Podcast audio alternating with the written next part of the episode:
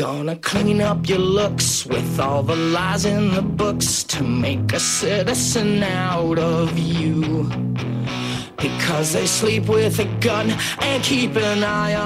Hoy para cerrar la pizarra de Quintana vamos a viajar hasta Villarreal para hablar con alguien que sabe muy bien qué es el Villarreal Club de Fútbol, porque de casta le viene al galgo. Su padre es el máximo goleador del Villarreal y él ha ido subiendo por la cantera del que fue el club, como digo, de su papá, hasta llegar al Villarreal B.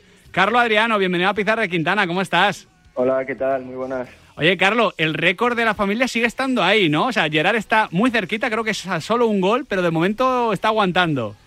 Sí, está un gol, solo le queda uno. Solo le queda un gol, hombre. Imagino que estarás deseando que lo marque Gerard Moreno en todo caso. Hombre, claro, que menos que marque él.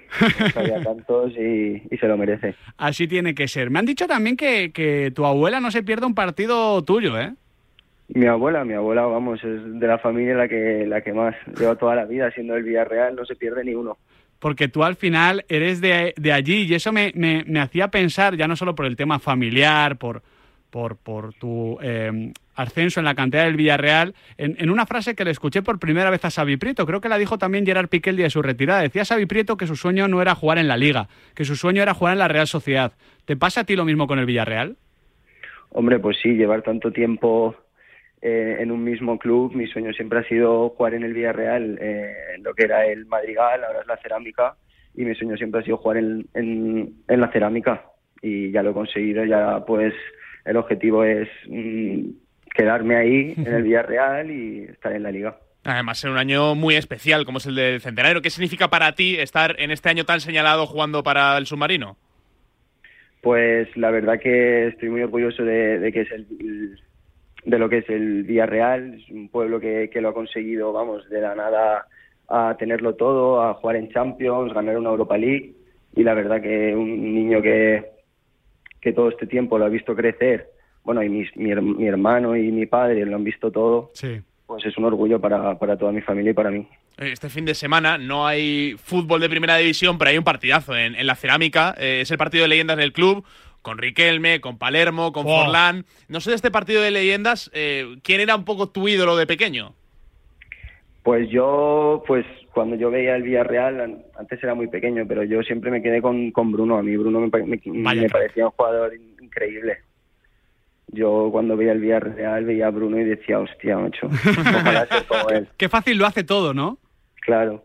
Era, era realmente bueno. Aquí en la pizarra de Quintana hemos tenido a Parejo y a, Trigueros. Eh, ¿En quién te fijas más de los dos ahora en el primer equipo? ¿En qué tipo de centrocampista te gustaría ser a ti en el futuro?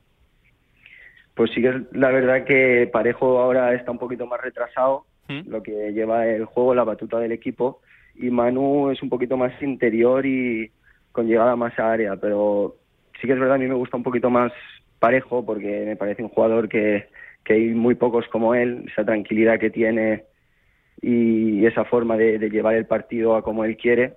Sí que es verdad que me gusta mucho más, pero vamos, la trayectoria que, ha llevado Manu en el Villarreal es admirable, el jugador que lleva más partidos en toda la historia, eh, bueno, en primera división y la verdad que los dos me parecen futbolistas increíbles. Si es que por el centro del campo del Villarreal han pasado muchísimos cracks como Borja Valero, como Marcos Sena, jugadorazos absolutamente todos. Carlos, Adriano tiene que ser centrocampista para mandar. Claro. Ese nombre tiene que ser mandón. Claro, el nombre de emperador, ya lo hemos dicho. Ahí tu, ahí, tu, padre y tu madre te pusieron un poquito de, de presión. A ver, para quien no te haya visto jugar, Carlos, ¿Cómo te mm. definirías tú? Sé que siempre es complicado definirse uno mismo, ¿eh? Yo soy periodista y me cuesta definirme a mí mismo, no te digo más. Pero ¿cómo, cómo, cómo nos explicarías o cómo explicarías a la gente que no te haya visto cómo, cómo juegas? Pues me considero un jugador que tiene mucha pues, técnico con el balón, calidad, que se dice. Eh, sí que es la verdad que me gusta llegar a área, pisar área, tener un poquito de esos golpeos, esa, esa llegada, meter algún, algún golito. y bueno, llevar la batuta como, como parejo, como los mediocentros, ¿sabes? Llevar el balón de un lado a otro, tener esa calma también, se llevar mucho la, pausa, meterle rápido al, al, juego, la pausa, ¿sabes? Un jugón, en resumidas cuentas, y acabamos, acabamos antes. Muy bueno, sí, sí. se intenta. Eh, oye, eh, Carlos, eh, te quiero preguntar ya por lo colectivo, porque al final, tras el ascenso del año pasado, yo diría que estáis haciendo algo incluso todavía más meritorio, que es estar de forma muy tranquila y cerquita incluso de los playoffs de ascenso, que sabemos que, no, podéis disputar, eh, en vez de, la zona de descenso. Eh, los filiales últimamente cuando suben a, segunda división bajan prácticamente de inmediato. Es muy difícil quedarse porque es mm. muy competitivo. O sea, estáis haciendo un temporadón.